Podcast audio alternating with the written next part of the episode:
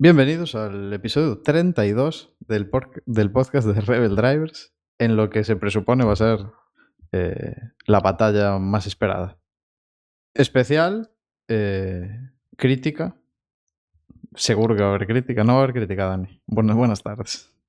Va a haber mucha crítica. De hecho, la primera crítica es que Apple es una mierda.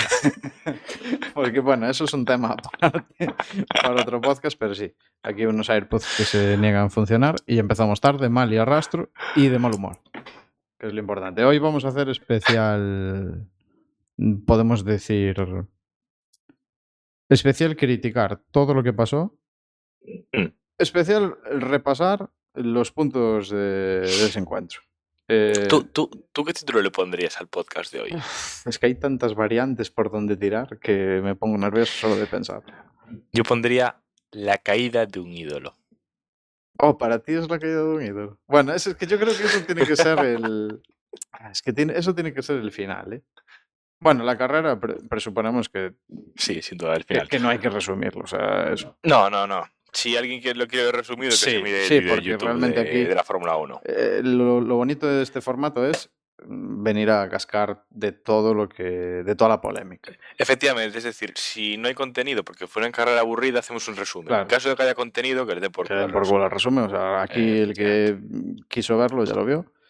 Y vamos a ver. Y el que no, pues que pare el podcast y lo vea. Vamos a ver. Eh, volvió a pasar, Dani. Yo sé que, que tú no esperabas que eso pudiera volver a suceder. A lo mejor. Pero Hamilton volvió a chocar contra Verstappen. Ah, joder, yo pensaba que decías que Magnussen volvió a hacer la pole. bueno, Bueno, eh, volvió. volvió. que hizo la pole. A ver, sí, la verdad que yo ahí tampoco puedo entrar mucho a valorar, porque tengo que decir que yo no vi la pole el viernes. O sea, no pude, o sea, perdón, no, no pude ver la clasificación realmente. Yo tampoco vi la Sí clasificación, vi pero, pero Magnussen, Magnussen en pole. Magnus en pole, de unas Nadie confiaba en mí, yo lo dije desde el principio de temporada. Estuve con Sí, es Magnussen, verdad. aposté por Magnussen, Ah. todos me criticasteis o reísteis de mí, quizá pues ha hecho la pole. Quizás sea la única vez de todo el tiempo que te voy a dar la razón, pero tú sí creíste en Magnussen y nos reímos de ti. Que también te voy a decir que, va a ver, te vino a ver la Virgen, ¿sabes?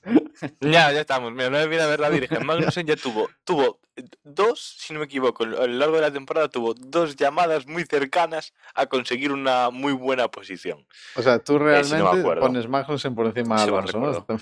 en rendimiento real. Bueno, a ver, a ver, a ver. A ver. bueno, Magnussen, Magnussen tiene buen rendimiento, pero es tiene sus altibajos, ¿sabes? No es, no es constante. yo no vi la es constante. No, la verdad que... Y a, Vale. y a ver, y Haas es, Haas es como una montaña rusa, hoy sí, mañana no. Sí. Pero fuera del tema, yo no vi la, la quali, entonces tampoco, o sea, me encuentro así con una situación y tampoco me, me interesó mucho verla repetida, la verdad, después de lo que se vio. Entonces, yo me voy al sprint directamente. Vale. En el sprint, si, si nos ponemos a valorar, estuvo bien, Mm. pero es que claro, eh, está ahora mismo para mí está absolutamente eclipsada. Yo ya no me acuerdo ni siquiera de lo que sucedió en la sprint. No, yo, yo casi que no tampoco. me acuerdo sea. Esta carrera fue tan incompleta. Es que estuvo muy bien. O sea, realmente quizá podríamos decir que fue de las mejores de la temporada.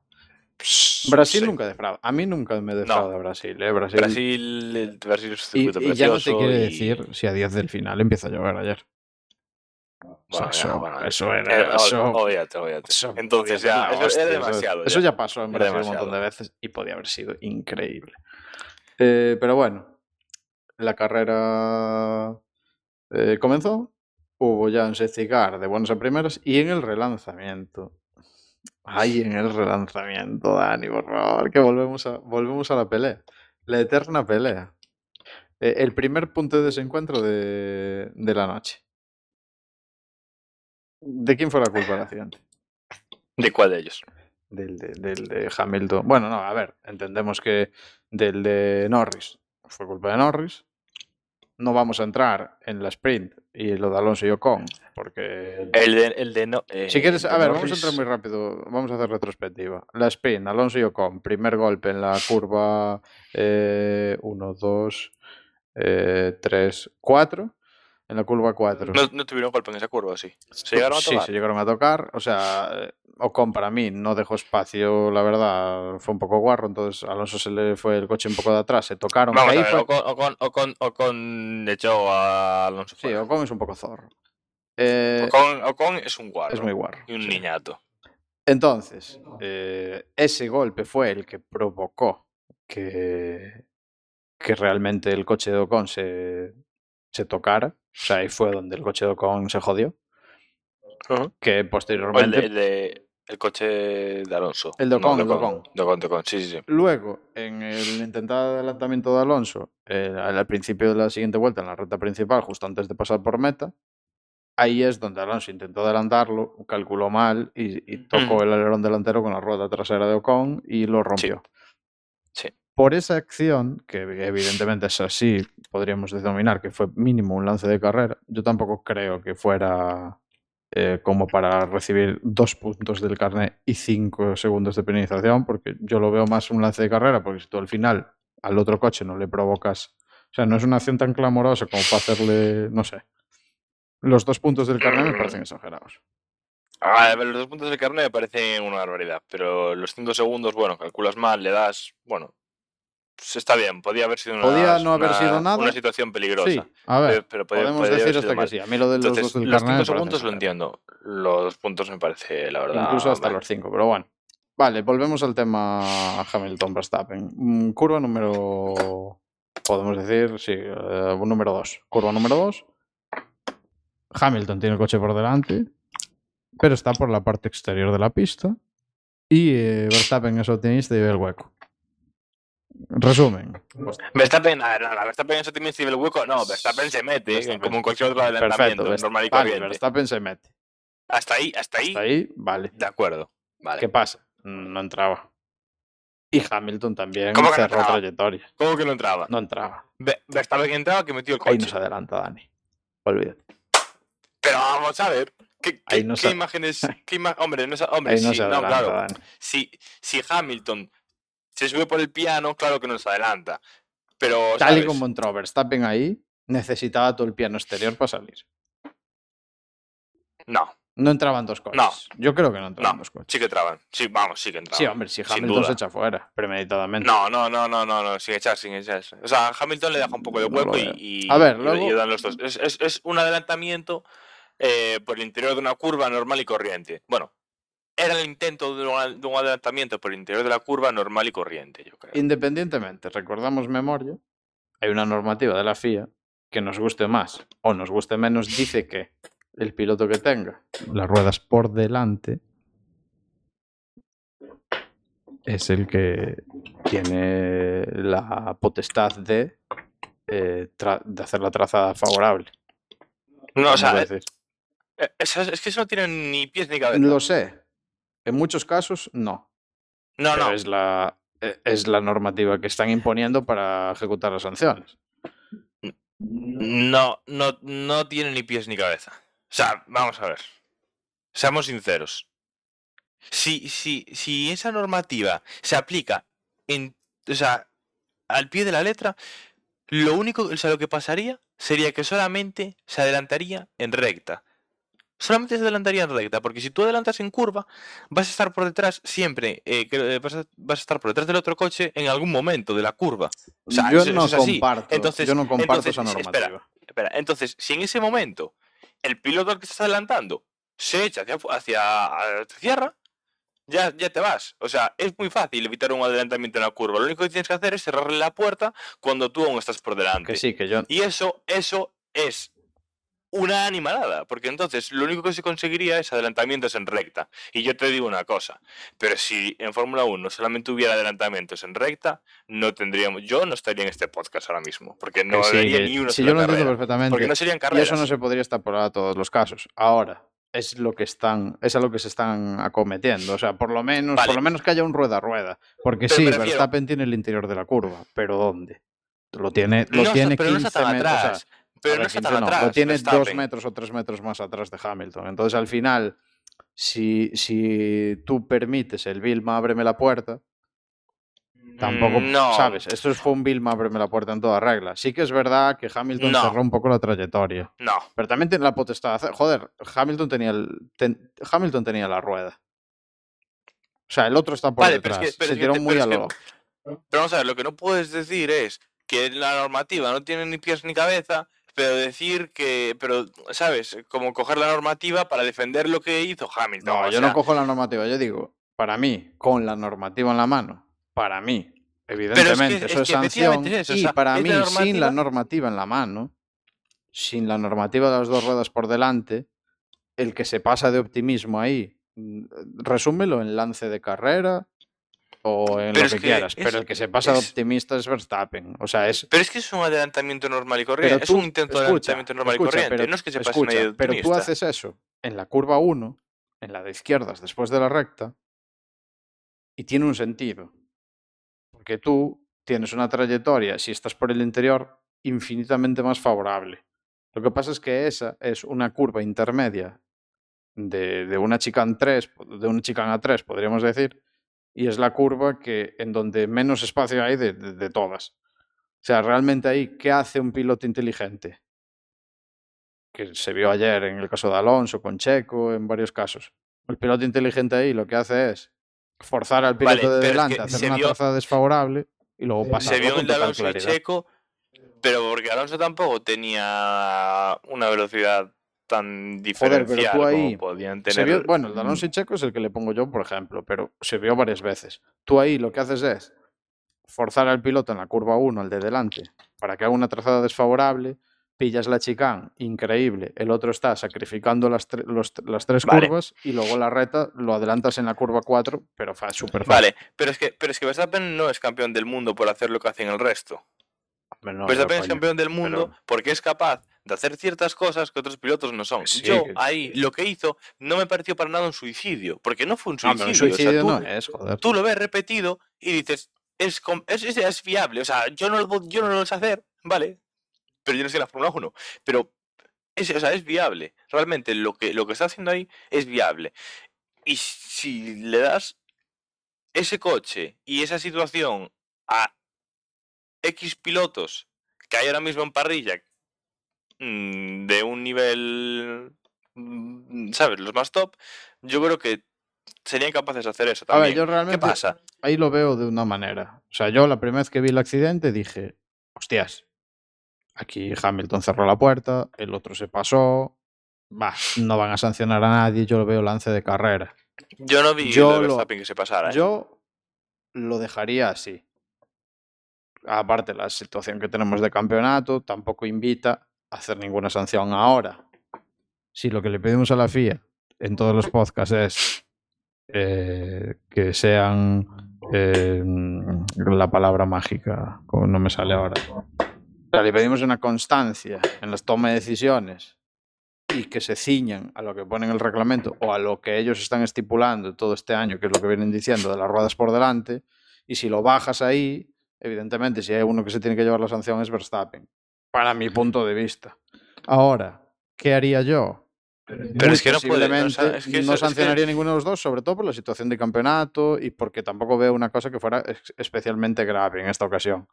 Pero se ciñeron a lo que pone su libro maestro de este año, que es Las ruedas por delante. Que por cierto, no lo escuché decir en la retransmisión tampoco en ningún momento. Porque no tiene ni pies ni cabeza. Ya, pero coño, si, si, Es si que esa están... es- esa es la historia. rollo- O yo sea, no estoy como- yo criticando como ni estoy valorando si eso está bien o mal, pero solo estoy diciendo que es que si es así, pues, pues será así. O sea, yo no, evidentemente a mí tampoco me gusta. Pero no, no, no, no, no, es que no podemos hacer así. Ya. O sea, llevamos eh, toda la temporada esta y la pasada criticando ya no solamente las decisiones que, se- que, se- que toma la FIA, sino también la normativa que hay. Porque hay, no, hay partes de la normativa que están que fatal. están y, lo, y, lo, y lo que no podemos decir ahora es. Es que está la norma impuesta, entonces como A está ver, puesta, que pues está lo- puesta. Te vuelvo no a decir, jodas, hay tío. normas que están mal. A mí esto no me gusta. Pero si por lo menos le pedimos constancia, pues que la apliquen como tienen que aplicarla. Pero, coño, si yo soy el primero que dice que, que, que tienen que Pero, revisar ver, muchas no partes pedir- del no reglamento. no no podemos pedir constancia en una norma que no nos gusta. O que una norma que no está bien, que no está Ya, bien coño, pero por lo menos Eso- que no o tomen. sea, pero eso es que no- antes de ayer tomaron la norma de una manera y hoy te la toman de otra. Por lo menos que tengan constancia de la toma de decisiones. Es lo único que digo ahora, que a mí la norma esa tampoco me mola. Nunca me gustó. Porque las, las situaciones de accidente se deberían de tomar de una manera y con un análisis independiente, rápido y fiable entre gente especializada. Porque una vez más, ayer el accidente de Norris es un accidente. eh, perdón, el accidente de Norris. El abandono de Norris es un abandono en una zona del circuito delicada. Sale primero, o sea, tarda un montón en decidirse lo que sale. Sale un Virtual Safety Car, que es otra cosa que íbamos a hablar. Sale el Safety Car después. Pero entre medias estuvo Norris bajando del coche sin Virtual, los coches pasando 200 kilómetros por el lado de él y luego nos levamos las manos a la cabeza. O sea, en el momento en que se abandona el coche en ese lugar y van a tener que moverlo y él se va a tener que bajar del coche, es que ya no puede haber un Virtual Safety Car. Es que el Virtual Safety Car es, para mí, un invento que no tiene futuro, una cosa un poco extraña porque en momentos de, de peligro lo que tienes que hacer es sacar el safety car. Pero bueno, que se utilice para otras cosas, vale. Pero que se utilice para eso y que aún encima ellos mismos reconozcan que se equivocaron poniendo inmediatamente después el safety car, Pero no, no reconocen que se equivocaron. O sea, ahí lo que pasó. Bueno, nos metemos ya en este tema. Yo- yo vi pasar a coches folladísimos al lado de Norris Sí. bajándose del coche. Sí. Antes de eh, ahí- Virtual, pero incluso. Ahí, ahí- sí, ya, no, yo estoy, estoy hablando entre el virtual y el safety car. Eh, de primera sacaron el virtual porque pensaban que iban a poder sacar el coche. Si tú puedes sacar el coche sin mayor dificultad, no tienes por qué sacar el safety car. Porque, porque ahí lo que tenía que hacer era dejar correr el coche un poco para atrás y, y, o sea, y ya está. O sea, le daba marcha atrás y lo metían. Y en un minuto, dos minutos tienes el coche fuera, ¿sabes? Eh, no te merece la pena sacar el safety car porque se lo sacas en una vuelta y en la siguiente ya lo quitas, ¿sabes? Entonces yo entiendo que ahí De todas maneras, eh, en ¿Qué esos determinados sitios del circuito, con bajada, o sea, eh, Interlagos es muy de bajadas, subidas, tal, rasantes. Un piloto va en velocidad delta. Joder, a ver, en condiciones de adherencia como ayer, igual no hay ningún problema, pero es que, es que yo el virtual para eso, mm, depende en dónde, hombre, si me dices es en Monza, en la recta, a ver, ahí lo ve, tiene una visibilidad perfecta, pero aquí es en un cambio de rasante, cuesta abajo y aparece el pavo allí a la derecha. Vale, Vale, pero sacar un virtual ahí es que vas Pero jugando con el delta. Tú en el virtual, tienes que mantener el delta, pero no tienes por qué ir no a 60 solamente el kilómetros delta. por hora. Pero no solamente el delta, el virtual es delta más lo que hay en el circuito. Ahora, realmente, sin esa parte del circuito y una bandera amarilla, tienes que bajar la velocidad. Ya, pero, es que el en, delta, el delta me da igual. ya, pero en ningún velocidad, ya lo momento te recuperarás especifican que tengas que ir a 80. O sea, No, no, vale, es una es doble que- amarilla del Pero Le eso, no- Mans, ni- eso, no- eso ya es normativa de bandera amarilla. Claro, pero coño, eh, al final eh, a mí Pero- no me parece seguro como un safety al uso. Que el piloto no se tiene que preocupar de nada más que de ir detrás del coche. Vale, pero O sea, yo no lo veo piensa- seguro para algunas... tú piensas tú, tú piensa que eso también puede pasar con el safety car. O sea, tú puedes desplegar el safety car y hasta que los coches no lleguen al safety car, igual pasan una vez por al lado de él también a la misma velocidad con el Pero virtual. tú estás en, en periodo, bajo periodo de safety car, Es lo mismo. no es igual. O sea, para el piloto no es igual tener el delta en la pantalla porque al final te estás intentando aprovechar de tenerlo siempre eh, en, en el margen positivo del error y estás jugando con eso y en cuanto a tener el safety car eh, no tienes nada que ganar realmente. Pero es que con el virtual tampoco tienes nada que ganar. Porque el safety car al puedes- final lo que va a hacer es junta- virtual- se va a juntar el paquete y no, no tienes nada que ganar. O sea que las condiciones de seguridad se- van a ser mucho más altas siempre. Pero vamos a ver, En tú, tú en el virtual. normales. No, hombre, si están los coches juntos, sí, pero si no, es la misma situación. Si están los coches separados, es la misma situación, hasta que no se juntan. Pero sabes que se van a en un periodo de safety Vale, car. o sea, no, algún no- no hay ninguna sí. prisa. En, a- en- en algún punto sí, pero me refiero. em, bueno, a- dejando ya eso, ya eso de lado, mm, que Bueno, yo, yo aquí que lo yo- que lo que- vengo a lo criticar que yo es venía- la tardanza. Lo de siempre. Que tardan siete la días. tardanza del virtual eh, me- a mí también me preocupante. parece, me parece preocupante. Eh, sí que es cierto que el primer safety car lo sacaron Sí, bastante sí, rápido. primero perfecto. Lo sacaron muy rápido, está bien. El segundo, el Virtual, lo sacaron bastante tarde. Y luego, el cambio de Virtual a Safety Car, lo que pasó es que se pensaban que, que, que, que iban a quitar eh, imagínate, el coche imagínate ma- que más, Carlos, rápido, más rápido de lo que realmente lo quitaron. imagínate ¿Qué que pasó? Carlos o Alonso paran en safety en vez de en virtual. Ojo, eh. Ca- Cambia, Ya. eh. Pero, pero la FIA no está pensando en eso. Ah, no, no, evidentemente. La FIA no Claro. tiene que pensar en eso. Claro. Me refiero. Al final Claro. recogen Sí, cable claro. de a lo mejor Hombre, de un set cambia- que tuvo que haber sido mucho, pero- el principio. Pero es lo que te estoy diciendo, no es que recojan cable. O sea, ahí lo que pasó era muy simple. Sacaron un virtual, pensaban con el virtual, que con el virtual llegaba porque el coche se salía de ahí en un minuto y medio, ya no había coche. ¿Qué pasa? Que no daban, los comisarios no daban sacado el, el coche de la pista, no daban sacado el coche de ahí. Porque si, si te fijas en las imágenes, lo estaban intentando mover y no daban. La FIA dijo, uy, no han sacado el coche, saca Ya. safety car, que esto va para largo, y al igual tenemos que meter grúa. Entonces saca el safety car cuanto antes. Porque si mantienes el virtual 6 minutos y luego sacas safety car, entonces sí que la cagas ya del todo. Entonces realmente eso es lo que pasó. Y eso realmente la FIA no, no sabe si, si el coche está fácil Bueno, de mover ver, o no hasta que no ven que lo análisis movido. de tardar dos minutos en sacarlo, o sea, un minuto en sacarlo, yo creo que estaba claro lo que tenían que haber sacado. De hecho, a mí me sorprendió bastante que sacaran Virtual y más me sorprendió Eh. todavía cuando recogieron cable. Pero bueno, Nah, hay que hablar lo de- veo ahí, ahí. hay que hablar de dos temas más. Y el Sí. primero es Alpine. No, de tres, hay que hablar de tres temas más. El primero es Alpine, de lo que hay que hablar. Eh, mm, la quali eh, no nos dejó nada importante. La sprint nos dejó el- lo que hablamos antes. Sí.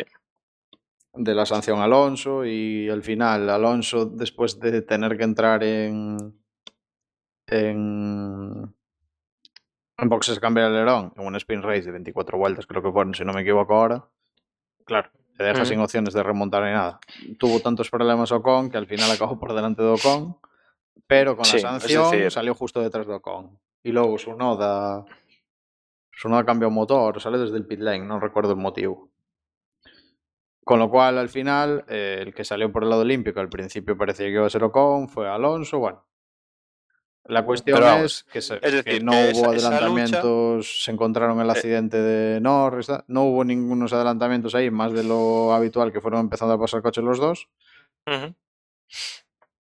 Y tal y como fue la estrategia de Alonso, parar tan pronto, yo pensé que era un error, pero al, salir- al final le salió muy bien. O sea, realmente se puso claramente ya eh, con el undercut que hizo al principio, claramente en estrategia por delante de, de Ocon y al final le favoreció mucho el, el Virtual Safety Car del final para parar. Sí, sí que es Justo cierto después de que, safety, que ahí ese, es donde que ese hay que virtual, enfocar. sí que es cierto que ese virtual, es cierto que le vino bien, pero eh, hay que tener en Que cuenta que más una parada de el 45 tiempo, segundos, sí. claro, más o menos el tiempo que ganó con el virtual fueron los 10 segundos que perdió con otra parada. Sí, Entonces, Creo que bueno, fueron 14 segundos, me parece. pues, Que pues eso, yo por eh, ahí. Por eso, 10, 10 10 Sí, a ver, segundos, o sea, Alonso, 10 de hecho, perdidos. salieron hoy los, los, Si fueron 14, son 10 segundos las mejores vueltas de la carrera y está con los Ferrari, con los Red Bull, excepto con, excepto con Russell. Está, está en ese grupo. Está en el grupo de las vueltas más rápidas de carrera. Y eso es muy buen ritmo. Hmm. Eh, después de ese virtual que se convirtió en safety, se relanzó la carrera con eh, Alonso con neumáticos rojos nuevos justo detrás de Ocon. No me equivoco. No. Vale. Y ahí fue eh, el punto caliente de la carrera, en donde a Ocon le dijeron por radio que no luchara con Alonso y que le facilitara la maniobra a Alonso. Ocon insistía en Porque que Alonso tenía claro, neumáticos con ocho, más ocho vueltas más jóvenes. Alonso insistía en que, o sea, perdón, el ingeniero le insistía a, a, Ocon eso y No, Ocon, Ocon, insistía o sea, en que él sí. iba a atacar a Vettel y que le dejaran pensar a ver lo que iba pasando para tal. Pero el ingeniero se puso bastante insistente y bastante claro en que si había entendido bien que le tenía que favorecer la posición a Alonso y yo creo que Ocon a eso le sentó con el culo. De hecho, luego en las declaraciones dijo que, que bueno, no sé exactamente lo que dijo, pero vino a decir un poco que, que le había parecido excesiva la manera en que le habían comentado ese mensaje, mm, más A o ver. menos tirando para arriba. Ahí, ahí, ahí lo que pasa es que le dieron una orden de equipo. Porque fue una orden de Porque, equipo. por ejemplo, en Jeddah, Ocon, es Ocon que pataleó, Alpine, se puso Alpine- como- se Ocon puso como un niño pequeño. Sí, pero esto, esto fue muy gordo. Porque lo, lo que dijo y cómo lo dijo Sí, sí. Ocon era de niño pequeño. De en plan, Dejarme no quiero darle mí". la posición, no quiero. ¿Sabes? Si, te va a de- pasar igual. de- y lo de neumáticos dejarme decidir, dejarme, claro, lo de dejarme decidir es en plan, eh, bueno, ya lo iré viendo, ¿sabes? Como tal. Eh, al final, lo que hizo en la relanzada fue eh, Atacar a Vettel la muerte. De atacar a hecho, Alonso muerte. se quedó un poco dormido ahí. Sí, atacó a Vettel la muerte, pero Alonso también se lo comió y al final Sí, al final, se Al lo, final- medio se lo quitó, medio se apartó. No... pasó lo inevitable. No, realmente no, fue un adelantamiento. Sí, bueno, yo no creo que fue- le facilitó un poco, tampoco se puso tal, porque lo adelantó en un sitio un poco. Hombre, no se puso agresivo como se puso en, en, En la sprint. en la sprint. pero tampoco le A ver, Al- Alonso estaba muy contento porque la carrera de salir décimo séptimo y quedar quinto Hombre, es que hizo un es carrerón. una carrera, pero es una O de las mejores de la temporada. O sea, Alonso lleva haciendo una exhibición que Sí. no tiene explicación los puntos que tiene en el Mundial por todos Otra los vez- problemas que tuvo. O sea, debía estar le- 40 puntos por encima de, de, de Ocon. Otra vez le volvió a dar a, a Ocon Y ahora está a cinco, una ¿no? paliza, Creo. pero vamos, brutal. Y hay otra cinco. cosa que también quiero destacar, que es eh, el, el piloto del día. Buah, porque el voto del piloto eh, del día eso no tiene sentido. no se le da, no se, no se- no se le da importancia, pero sí que la Eso no tiene sentido. Es que no tiene El sentido. piloto del día que se lo den a Hamilton. Pero, pero escucha, se lo dieron a Hamilton con un 14% del voto.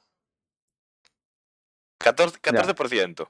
O sea, eso, eso quiere decir que probablemente estuviera por ahí Alonso, probablemente estuviera por ahí Russell, probablemente estuviera por es ahí. que gana Russell su primera carrera en la reñido. Fórmula 1 y hace Alonso la exhibición de toda la puta historia y le dan el piloto del día a Hamilton.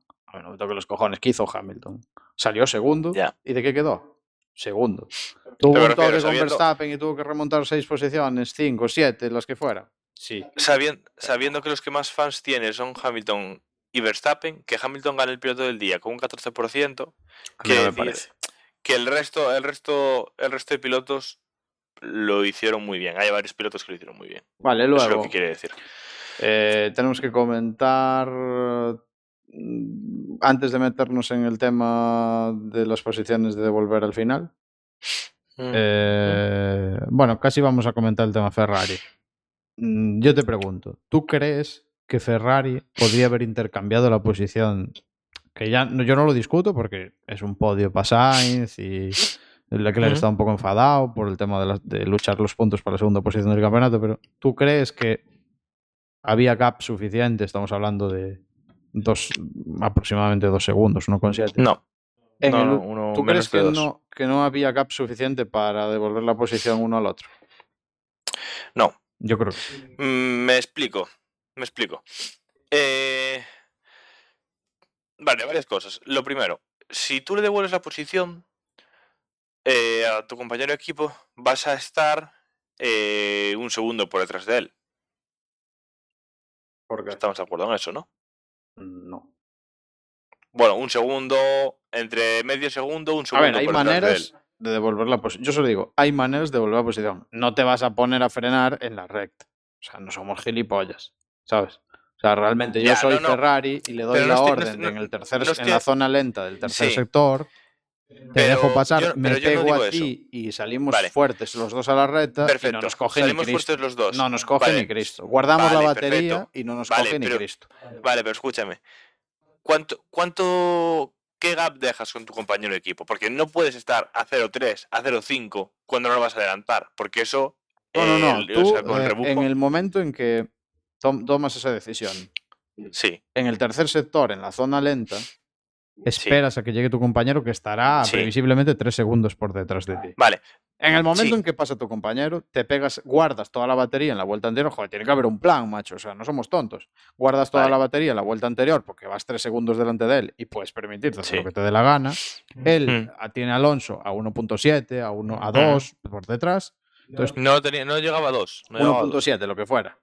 U- 1.7 fue el máximo al que llegaron. Por ahí andaba, ¿eh? Estuvieron, estuvieron Sí, entre pero estuvieron luego a 1-2. Alonso, entre pero 1-2, Alonso en las 1-7. últimas 3-4 vueltas se puso casi a 1-5, 1-7, estaba por ahí. Claro, a 1-5, 1-7, pero tú piensa una cosa, es que en las últimas vueltas Leclerc se puso a 4 segundos de Sainz. ¿Eso qué quiere decir? Que Leclerc, si Sainz hubiera dejado pasar a Leclerc, Lec- o sea, Leclerc estaría frenando a Sainz. ¿Cuál es el Pero problema? que lo tienes que, que hacer si- en la última vuelta. Vale, vale, pero ¿cuál es, vale, pero ¿cuál es el problema? Que le estás dando un rebufo a Alonso. Joder, pero Si Alonso no, es 0-5, imposible. 0-7 le estás dando Es un que es imposible. Es imposible porque si lo haces bien, no pierdes nada. Dos décimas puedes perder. Pero no, pero no puedes estar dos décimas encima de tu compañero de equipo. Si lo No haces puedes- en no el último sector, es que no necesitas más. Y toda la reta a rebufo de él. Es imposible, ya te lo digo, imposible, imposible que lo Mm, adelante. No, Es imposible. no. O sea, yo no lo veo para nada arriesgado. Y Verstappen Sí, estaba en sí que lo Japón. es. Es, es, es. es imposible que lo adelante si te sale la maniobra. Que Clavada. yo te digo una cosa. Si te sale la maniobra Yo te clavada. digo una ¿Tú crees cosa, que la yo maniobra saldría clavada? Tampoco Yo lo no. haría. Posiblemente porque es un podio. No, nada, deja, deja el podio de lado. El podio no vale nada ahora mismo. Es un podio para Sainz y se lo ha ganado. O sea, yo tampoco se lo quitaría. Mm, pero yo, yo creo que no van por ahí Ahora, ahí demuestra más todavía que, que Red Bull, que, que Verstappen es tonto y eso es lo que vamos a ir ahora. Porque, o sea, Verstappen. Verstappen realmente hizo lo que no quería que hiciera el equipo. O sea, Red Bull quería intercambiar la posición, evidentemente, porque en Red Bull se están jugando muchos millones para el año que viene. Eh, mm. Entiendo que, hombre, yo sé que en, en constructores te juegas pasta. Entiendo que en, eh, en el campeonato de pilotos algo de pasta que recaiga en el equipo también tiene que haber. No es lo mismo hacer un 1-2 que un 1-3 en el campeonato de pilotos. Me imagino a nivel económico, no lo sé, lo desconozco. Hablo por hablar. Mm, no, o sea, a ver, viendo la diferencia de dinero que hay en el campeonato de equipos, pongo la mano en el fuego a que en el campeonato de pilotos para Red Bull la diferencia económica es mínima. Igualmente, no es lo mismo vender tu equipo como el que hizo el 1-2 y ganó el campeonato, Es otra cosa. porque yo eso no sé en el pasado, en la época de Vettel, si lo hicieron alguna vez, que me imagino que sí, pero ahora no lo de memoria no lo sé, pero eso es muy prestigioso. Es otra cosa. Ahí, ahí ya es donde entramos en materia, Claro. yo creo. Igualmente, sea como fuera, eh, pero todos sabemos lo que pasó. que- o sea, había que esa gap situación- suficiente, se podían intercambiar la posición y hacer un trompo en la pista si quisieran. De hecho, a Checo ¿Quién? le habían dicho que Ah, dejara vale, pasar vale, a vale. Verstappen. A Checo le habían dicho que dejara pasar a Verstappen porque si no lograba nada por delante, al final, que no lo logró, al final de la carrera él se lo iba a devolver. Y aquí entra la película, o sea, el enfado de Checo posterior a la carrera, eh, Verstappen diciendo que, ya, mí- que ya eh, ayudará en la última carrera de Abu Dhabi y el entorno de Verstappen sacó, o sea, como que filtró una noticia que sacaron los medios holandeses diciendo y acusando a Checo Pérez que en el Gran Premio de Mónaco deliberadamente se estrelló en la Q3 para hacer la pole, que posteriormente ganó el Gran Premio y que Verstappen en ese Gran Premio hizo una mierda Es decir, porque no le dio Leclerc, tiempo a- ¿no? Como hizo Leclerc, o podemos decir, o bueno, yo lo de Leclerc no sé si sería intencionado, porque al final Mm, reventó muchísimo el coche. O sea, tú si lo quieres hacer intencionado, haces así una tontería. O sea, Leclerc reventó mucho el coche. no has hecho una tontería porque una A ver, tontería. el maestro en la guarrería, en este caso, todos sabemos quién fue, que fue Michael Schumacher, en Mónaco eh, también, que dejó el coche atravesado, y eso sí que fue una vergüenza para... De hecho, fue sancionado, si no recuerdo mal. Eso fue una vergüenza. bueno, Leclerc, Leclerc le hizo algo más suave. Sí, eso fue una vergüenza. Están sacando telemetrías y diciendo que Pérez se empotró Sí. eh, en la entrada del túnel a propósito. Sí. Eh, hostias, son unas acusaciones y- muy graves. y, recordamos, espérate, recordamos Se dice, se dice que Pérez, que Pérez se lo confesó. Pérez, Pérez lo admitió. Es decir, que Pérez lo admitió partir- y se lo confesó vamos- a Horner y a, y a, y a Marco. Vamos a partir de ahí, vamos a dar Y por que, se, que. Verstappen se la Que tenía podría guardada. ser, Por eso Podría ser. eh, ayer no lo dejó pasar. A mí esto me Vale. parece impresionante que salga esta noticia. No sé si es verdad, si es mentira. Pero ojo, ¿eh? Porque tú, yo ahora te pregunto, ¿tú ves a Checo Pérez el año que viene en Red Bull? Después de Sí. esto. ¿Tú estás seguro? Sí, Yo no estoy tan seguro. yo sí. Yo ahora no estoy nada seguro. Porque ¿qué clima hay ahora ahí? Eso es una autodestrucción, pero como no tiene nombre. Vale, pero es que esa, eh, Aparte, esa, ¿con esa- qué cara esa autodestrucción, se vaya "Va". o no, va a estar ahí. Ya, pero tú ahora dices, sí, bueno, a ver, Verstappen sabemos cómo es, pero es un piloto muy complicado de gestionar. Pero de todas maneras, Esto no es un problema entre Pérez y Verstappen. tú empiezas ahora, sí, pero ahora ya hay un problema entre Pérez y. Verstappen. O sea, si antes no lo había, ahora ya hay. Ayer Checo dijo, tú ganaste dos campeonatos, que igual se pasó un poco, pero en el primero yo creo que sí. Tú ganaste dos campeonatos gracias a mí. Yo creo que uno, sí. El segundo, ¿Sabes, sabes- no lo sé. sabes lo que pasa? que no. Eh, que Pérez está caliente, o sea, después de eso estaba caliente, cosa que entiendo, pero Pérez es profesional. Ya, pero Y yo sé que a Pérez le van a decir el año que A viene, ver, corre, recordemos, dale la posición a Verstappen, lo que sea, y Pérez va y lo va a hacer. recordemos el Porque pasado Pérez, de Red Bull. Pérez es ¿eh? profesional. Entonces, yo sinceramente creo que Pérez se va a quedar ahí y va a seguir acatando las órdenes. Recordemos ahora el pasado de Red Bull. O sea, Red Bull esto ya pasó. Ya pasó en la época de Sí. Vettel, con Weber, Multi 21, déjame pa- Ujú. vale. O sea, esto ya pasó y Red Bull es un equipo que se centra eh, 2000 en la figura del piloto número uno y el otro es, eh, es un, un piloto escudero. Eso generalmente es como funciona o como funciona hasta el día de Red Bull, fue así. Un piloto visiblemente número uno y un escudero. Al final eso Sí. acaba bueno, es, rompiéndole eh, los huevos realmente es como, está, es, es como funcionó Mercedes, bueno, que ahora parece que con Russell y Hamilton, bueno, pues la cosa se rompe un Mercedes poco. pero en la Mercedes época, estaba- en la época. Bottas, evidente funcionó así. En la época Rosberg, no, hasta que Rosberg hubo un momento en el que Bueno. eh, en una mala temporada de Hamilton, podemos decir, una de la única mala que tuvo, el Rosberg se le subió a las orejas y le ganó el campeonato. Vale. Igual que, igual que si ahora mismo, ahora mismo Russell, ¿sabes? Ahora mismo no le pueden decir a Russell, oye, Hamilton es primer piloto, ¿sabes? Porque dices, genial. pero va- tú o el sea, año no que voy a por ganar yo, ni va a ganar él, ni va a ganar vosotros. Mi ejemplo, una es, mi ejemplo es el año que viene. eh, empieza la temporada con Verstappen y con Checo. Al principio, independientemente de que todos conocemos que Verstappen es mejor piloto que Checo, al, al principio de temporada eh, no, no le dices abiertamente a ninguno de tus pilotos que es el segundo piloto. O sea, generalmente pues, son las tres, Ya. cuatro, cinco primeras carreras las carreras en las que se las carreras en las que se define cuál es tu primer piloto y cuál es el que va a tener chance En a- las que se define. Sí, un poco el- Define definir. En la, en la que por eh, puntuación y por posición clasificatoria ves que uno de tus dos pilotos está mejor que el... O sea, este, este el año pasado en ningún momento pensaste que Sainz iba a estar mejor que... que... En, Que el año pasado, eh, no, claro. Por eso Sainz fue segundo piloto. Pero eh, partía, oculto, partía de un claro segundo piloto para todos y acabó estando Sí. mejor que incluso que Leclerc a lo largo de la temporada. O sea, las primeras Sí, y- carreras te y- sitúan y- un poco y- en donde estás. Pero no, pero no lo pusieron en primer piloto. Que no, ¿Qué coño. les dijeron? Que no le, que tú- no- nadie te va a poner en nada, pero tú Es- mismo te vas a refiero- clasificar en donde te mereces. Vale, pero me Y refiero. tú las imagínate órdenes- que en la vale, quinta carrera del año ver. que viene estés Va- va- Checo por encima. Vamos, vamos a especificar esto. No, tú no firmas un contrato eh, en el que pone eres primer piloto, eres segundo piloto, ¿vale? Tú Generalmente por- no. Vale, generalmente no, se puede firmar. Pero en, en- en las decisiones que toma el equipo se ve quién es primer piloto y quién es segundo Evidentemente. piloto. Vale, esto en Red Bull se veía desde el principio de temporada. Y en Ferrari lo ocultaba muy bien el año pasado. Y al final, cuando vieron que Carlos le estaba dando la vuelta a la tortilla, no, no le dieron ellos también la vuelta a la tortilla. Lo que dijeron es, vale, pues ponemos a los dos de primer piloto, de primer piloto, ¿sabes? No había no, no tomaban decisiones en plan primero o segundo, tomaban decisiones neutrales. Eh, que en una carrera beneficiarían a uno y en otra beneficiarían a otro. A ver, realmente yo aquí veo un clima de autodestrucción. Ya fuera de lo de. Veo un clima de autodestrucción muy fuerte.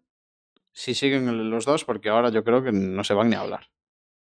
No, ya no, no, no, no, yo no creo que vaya a pasar Pues eso. está muy No. seria la cosa.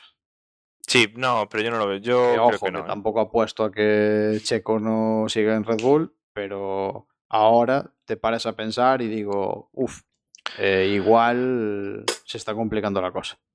Mm, No. Mira, yo, yo lo que veo es que queda poco para, la- para el final de temporada eh, y este tema va a quedar en algo que va a estar ahí, que va a ser una espinita para Pérez y para Red Bull seguramente, pero ya está. O sea, va a seguir todo como si no pasara nada, yo creo. Bueno, ¿y qué, qué nos queda por Más o menos. Pues yo creo que con esto ya comentamos todo, ¿no? Yo creo que sí. Nos queda la carrera de Abu Dhabi, que ya va a ser este fin de semana. Eh, decidir la segunda posición del campeonato de, de constructores y de pilotos. Así yo creo que es lo más llamativo. El de, ojo, el de... El de constructores está cerca también. Ferrari, eh, o sea, Mercedes le quitó un buen gap a Ferrari este Gran Premio. Que Sí. no creo que Bueno, le vuelva a quitar lo mismo, la misma chaqueta otra vez. Pero ahora mismo están a 14. ¿no? Mm. Creo. No, Sí. No, sí. no, no, no, no, eh, 19. Están a 19. 19. Vale. Eh, son Pero bueno, muchos. tenemos. Y tenemos, tenemos más batalla detrás, eh. Tenemos la batalla Alpine. La batalla del Team McLaren, McLaren se, yo creo Que que se que cerró este fin de semana. Que más o menos Sí. con los dos abandonos de, de Sí, McLaren. Yo creo que se cerró este fin de semana esa batalla. Pero no sabemos lo que va a pasar en Abu Dhabi. Quiero decir, si se quedan los dos Alpine fuera de puntos, Ah, cosa que no me No. sorprendería, A ver, puede, puede haber ser. intercambio de posiciones. Puede haber el Ferrari Mercedes, que me parece muy justo de puntos. Sí, Puede haber el Alpine McLaren, que me parece Que me quizá parece más el justo más aún. justo donde, o sea, que este lo veo bastante improbable. pero existe la posibilidad, yo creo. Puede haber el Alfa Romeo Aston Martin, que están a 5 puntos. Ujú. A ver, tendría que hacer Aston Martin 5 y Alfa Romeo ninguno. A ver, este es difícil también. Y el Haas Alfa Tauri, que están a dos puntos, pero bueno, cualquiera de estos dos, Alfa Tauri hacer dos puntos, pues para ellos es. Yo eh, los veo todos bastante dificilillos, la verdad. A ver, eh, Aston Martin Mm, casi seguro no está, acabe está así. siendo muy irregular, pero tiene carreras Sí, muy buenas. Aston eh. Martin tiene carreras muy buenas. Eh, está complicado. O sea, yo veo complicado cualquiera. Ahora, tampoco tengo ninguna duda de que no creo que quede así todo como está ahora. Mm, Y luego, A ver, en- y después de ver, después de ver Brasil, no sé qué yo luego en pilotos, para mí, que me interese a mí particularmente, solo hay dos batallas. La de Leclerc Pérez, que nos interesa a todos, y a mí en particular la de Alonso con, que ya es un tema personal. Sí. Que son cinco puntos y ojalá, ojalá, ojalá que después de toda esta temporada lamentable de fiabilidad, aún así quede Alonso por delante de Ocon. Sí, yo creo que, que Ocon. Ocon está eh, perdido. Ocon, Ocon Y no realmente. lo hizo mal esta y se- carrera, ojo, Y se eh. vio. O- no, pero Ocon realmente se vio que en la, en la sprint se vio que solamente piensa en él, no piensa en, el él, equipo. está, está pensando en. Piensa en él y en él con Alonso. No piensa en, en el equipo. Entonces, yo creo que en Abu Dhabi puede, puede liarla. Que ojo, a ver qué tal Gasly el año que puede viene. liarla, puede liarla. Solamente por conseguir quedar él por delante Yo creo que Ocon puede es liarla. mejor que Gasly y no creo que tenga problemas el año que viene en, en, en retenerlo, pero bueno, eh, a ver cómo está esa batalla. No, no lo creo. Pero bueno, con, con los compañeros de equipo. Sí, siempre tuvo problemas. Con Checo tuvo muchos problemas. Siempre tuvo problemas. Eh, yo creo que no es. O sea, Ocon no sabe jugar en equipo. Es decir, Ocon tendría que Mm. estar jugando al tenis. y no por parejas. Bueno, pues el lunes de la semana que viene eh, hay que cerrar la temporada. Hay que hacer balance. Y a ver, ojalá la, tempor- la temporada, perdón, la carrera del fin de semana que viene sea igual de, de excitante que la de este fin de semana. Ojalá, yo le doy nueve y medio a la de este Uf, fin de yo semana. también, ¿eh? yo le daría la máxima nota de la temporada, eh, con quizá con, con Arabia Saudí, que fue muy buena al principio, con... Mm. Sí, con Arabia Saudí, yo quizá... Empecemos fuerte, empezamos Empezamos muy fuerte, porque fueron dos muy buenas Sí. carreras al principio y luego una bajona increíble, pero estamos acabando, acabando bien el año. ¿eh? Y qué ganas Sí. de que empiece ya la temporada que viene. Uf, Yo, de regalo de, de Navidad, de Reyes Magos, de Papá Noel o de lo que quieras, adelantado, bueno, pediré que en el siguiente podcast no tengamos que hablar de la FIA. Queda una Ojo, carrera. Hubo uno aquí, ¿Será el anterior a este, mm, creo que fue o el anterior, que no hablamos de la FIA. Creo que fue Eh, Austin, no México. No me acuerdo cuál de las dos. Ahora no me. Hubo uno que no hablamos de la FIA. Pero bueno, a mí me gusta el formato este de venir aquí a hablar de, de la chicha de la carrera. dejarse de resúmenes y de hostias. Aquí el resumen es A mí lo que dices tú. Lo vamos a, hacer también. cuando no haya otra cosa de la que hablar. A mí también, pero quiero, aunque, aunque nos salga un podcast de cinco minutos, Vale, venga. que no haya que hablar de la FIA. venga. A ver, si la FIA la caga, se habla, ¿eh? O A ver, yo de esta carrera tampoco tengo queja más allá de que me parece que tardan mucho con el virtual y se equivocan que es un safety en vez de un virtual, pero bueno. Y, a, ver, lo mejor. La FIA dio de- para hablar bueno, 10-15 minutos. Sí, sí, bueno, este podcast. sí, o sea que. Sí, a ver, sí, no me acordaba de los accidentes sí. Sí, eh, bueno. Bueno, eh, Bueno. bueno, pues lo dicho. eh, para la semana que viene eh, acabamos la temporada y, y luego pues habrá que hacer algún especial Silly Season pa- antes de que empiece la siguiente, digo yo. Sí, y luego seguro que nos metemos por ahí a hacer El alguna historia el más. de las pinturas de los coches y, y la, y la técnica de barrio. De, Eh, hay que analizar la pretemporada. Sí, sí, sí, eso hay que recuperarlo. Bueno. Y luego, pues, eh, en medio, pues igual se puede organizar alguna cosilla así. Hay que pensar algo para la pretemporada que Sí. es muy larga. Sí. Pues lunes 21 de noviembre, eh, último episodio de la temporada 1 y, y nada más. Eh, aquí nos vemos. Bueno, eh, buenas noches, Daniel, que vaya bien. Bah, un saludo. Chao, chao.